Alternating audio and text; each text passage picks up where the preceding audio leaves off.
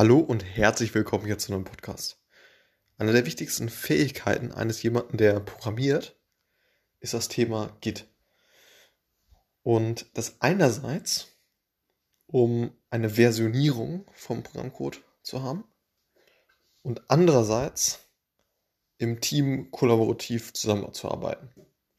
Und was meine ich damit? Zum ersten Punkt, die Versionierung. Das heißt, wenn du jetzt beispielsweise Python-Code schreibst, dann ist es eben so, dass du ja, ja manchmal äh, an einem Tag schreibst du ein paar Zeilen, dann schreibst du am nächsten Tag ein paar Zeilen ähm, und so weiter. Und da, da, gibt es also immer verschiedene ja, Veränderungen im Code.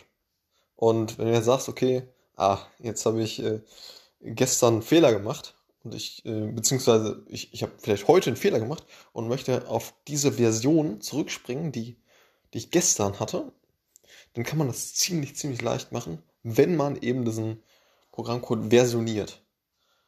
Und da spielt es erstmal keine Rolle, ob man das ähm, ja, im Team macht, beziehungsweise auf dem Server hochlädt oder bei sich äh, auf der eigenen Maschine macht.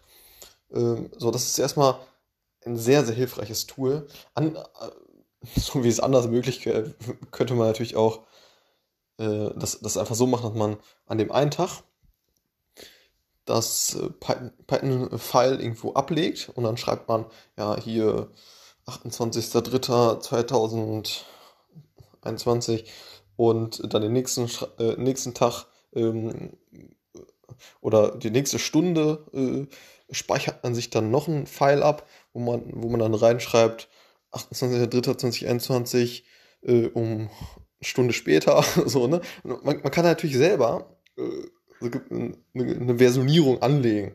So, dann kann man ja jede, kann man ja, äh, kann man ja ganz gut sagen, von wegen, oh, jetzt habe ich, äh, jetzt möchte ich wieder zurückspringen auf eine Stunde davor, was, wo die, ja, wo der Programmcode eine Stunde davor war, in dem State. Und da kann ich natürlich relativ einfach dann auch wieder zurückswitchen. So, aber das ist deutlich, deutlich aufwendiger, als wenn man das eben mit dieser, ja, ähm, als wenn man das über äh, Git versioniert. So. Und genau, das ist eben ein richtig, richtig cooler Weg und das Ganze deutlich, deutlich entspannter und äh, ja, äh, die Friction irgendwie rausnimmt. So. Und also das ist das erste Thema, dass man versioniert und dann stets irgendwie hin und her springen kann vom, vom Code State und andererseits eben um kollaborativ im Team zusammenzuarbeiten.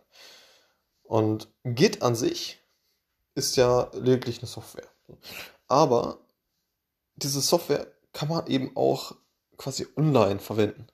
Da kann man dann äh, so Dienste, also so Plattformen wie GitHub oder GitLab, da gibt es noch andere, Git, GitBucket oder so gibt es auch noch, ähm, diese Plattformen bieten halt an, dass man das äh, Git halt eben online sozusagen verwenden kann.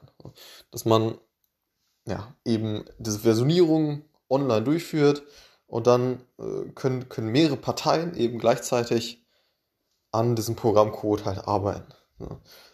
Und das ist echt ein super cooler Weg, um halt ja, miteinander zu, zu arbeiten und nicht sich stets absprechen zu müssen, so von wegen, oh, äh, was hast du denn jetzt noch für Änderungen gemacht und äh, was ist denn jetzt der neueste Stand der Dinge, sondern man sieht das halt wirklich äh, sehr gut aufgeführt bei, bei so einer Online-Plattform, wo man das eben gehostet hat.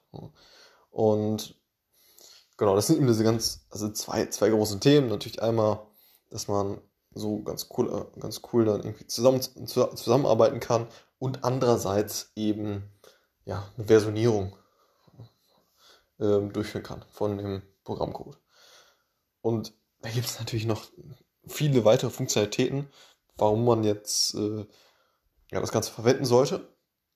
Mhm, wie beispielsweise, dass man verschiedene ja, Verzweigungen machen kann von, vom Programmcode, äh, dass eine Partei sich um ein bestimmtes Feature von dieser Software kümmert und daran arbeitet und dann, ja, so, solange das nicht erstellt ist, wird das nicht in den Haupt, äh, Hauptprogrammcode äh, reingeschrieben.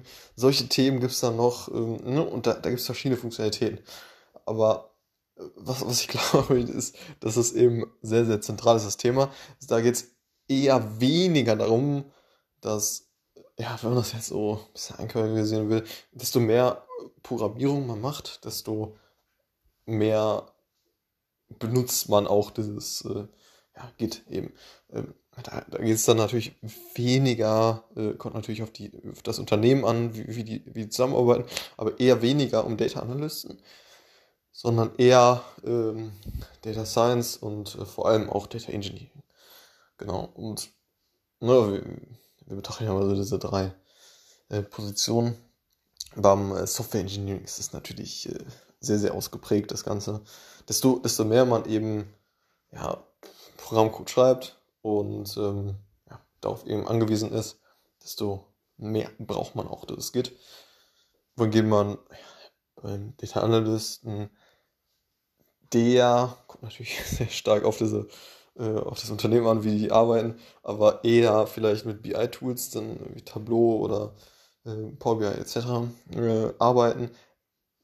Da geht es ja jetzt äh, nicht so darum, äh, Programmcode zu schreiben. So. Und da würde man dann in dieser Position eher weniger Git verwenden. So. Und es wird dann auch nicht ja, gefordert sein für diese Stellenbeschreibung. So, sondern eher mehr dahingehend, dass man, ja, wenn man Programmcode schreibt, in den diversen Programmiersprachen. So.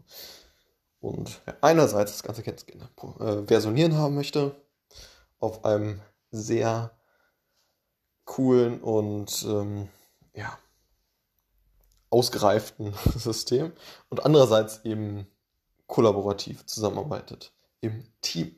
Alles klar, Git sollte man sich auf jeden Fall mal anschauen und äh, ja, da gibt es auf jeden Fall coole Tutorials, auf jeden Fall auch online zu, zu dem Thema. Also Git sollte man sich anschauen. Bis zum nächsten Mal. Ciao.